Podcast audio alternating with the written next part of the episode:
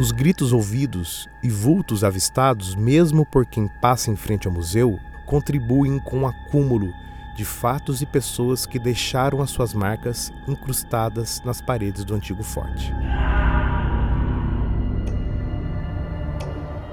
Você tem medo de quê? Assombrações são fenômenos humanos ou paranormais? Todas essas reflexões nós faremos juntos. Mas nosso ponto de partida para essa viagem no insólito é saber o que te assombra. Esse é um podcast original que traz à luz da atualidade assombrações históricas, aparições, maldições, almas penadas e tudo que o inexplicável guarda em seus porões. O que te assombra é feito por Tiago de Souza, Silo Sotil, Júlia Zampieri e Matheus Haas.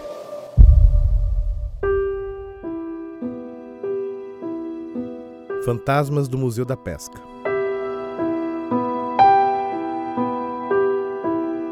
Os animais empalhados, além de decorarem as paredes do Museu de Pesca de Santos, ditam o mote de algo que, colocado com a devida distância do compreensível, preenche os aposentos e ambientes de todo lugar.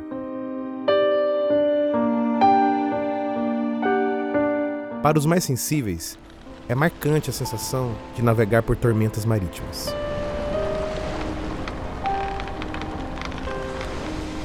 A mente mareada se dá por causa do duelo que se trava entre a honradez de um marinheiro defensor da bandeira de uma nação e a transgressão do pirata que não tem o que defender além dos seus desejos carregados de ganância e vilania. Os corriqueiros arrepios que abrem caminho nas espinhas dos visitantes são comuns também nos funcionários responsáveis pelo fechamento do museu ao fim do expediente. No tempo em que o museu serviu de escola para marinheiros, os estudantes foram testemunhas dos inúmeros ruídos que se espalhavam pelo prédio. Ninguém se aventurava a sair da sua cama por motivo nenhum com medo de encarar os responsáveis pelos passos que ecoavam por todos os ambientes durante toda a madrugada. Há quem diga que todas as experiências sobrenaturais que ocorrem no museu tenham um único responsável, o capitão-tenente Garcês Palha. Para explicar a citação do nome do nobre capitão, precisaremos recuar no tempo e esclarecer alguns pontos que justificam a extensa lista de possibilidades para tantos relatos assombrados. O Forte Augusto teve a sua pedra fundamental cravada na encosta Santista em 1734. Com a sua localização privilegiada para compor a defesa do litoral brasileiro, recebeu canhões. Era do Forte Augusto que partiu tiro de advertência às embarcações que adentravam o estuário sem a devida autorização. Com sucesso absoluto, evitou ataques piratas e protagonizou com sucesso a derrocada da primeira revolta armada datada em 1893.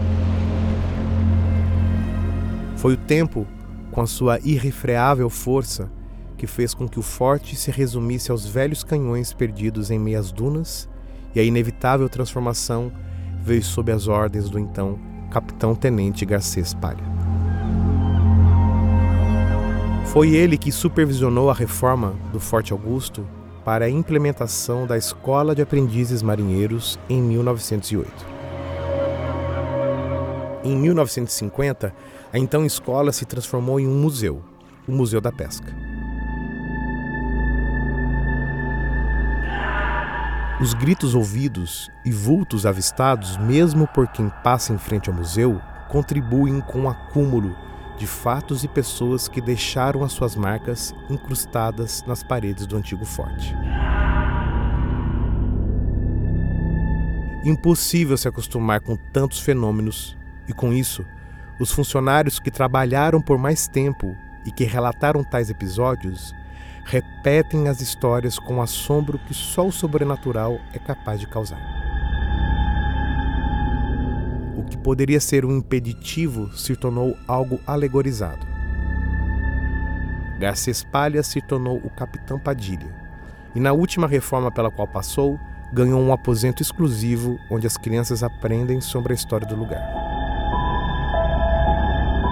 Mas isso é incapaz de camuflar o fato de que existe algo que vigia o museu.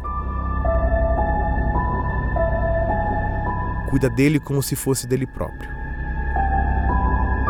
Algo que continua a combater o inimigo em uma guerra invisível que comanda o lugar como enfrentasse a mais temível das tormentas e que espia ao longe o invasor capaz das mais cruéis peripécias e vilanias.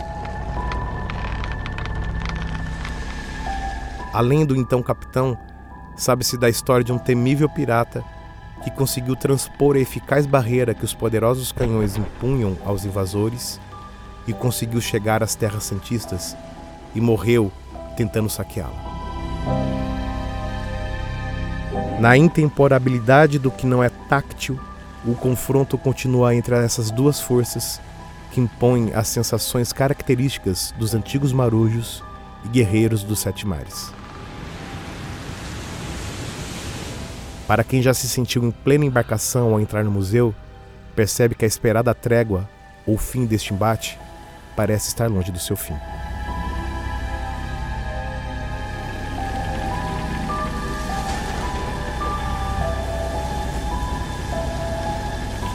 Este foi o sétimo episódio do especial Cidades e Medos Assombrações de Santos. Este episódio foi inspirado nos livros Para Quem Acredita em Fantasmas e Contos de Terror e Lendas Macabras da Ilha de Santos, do escritor e cineasta Dino Menezes.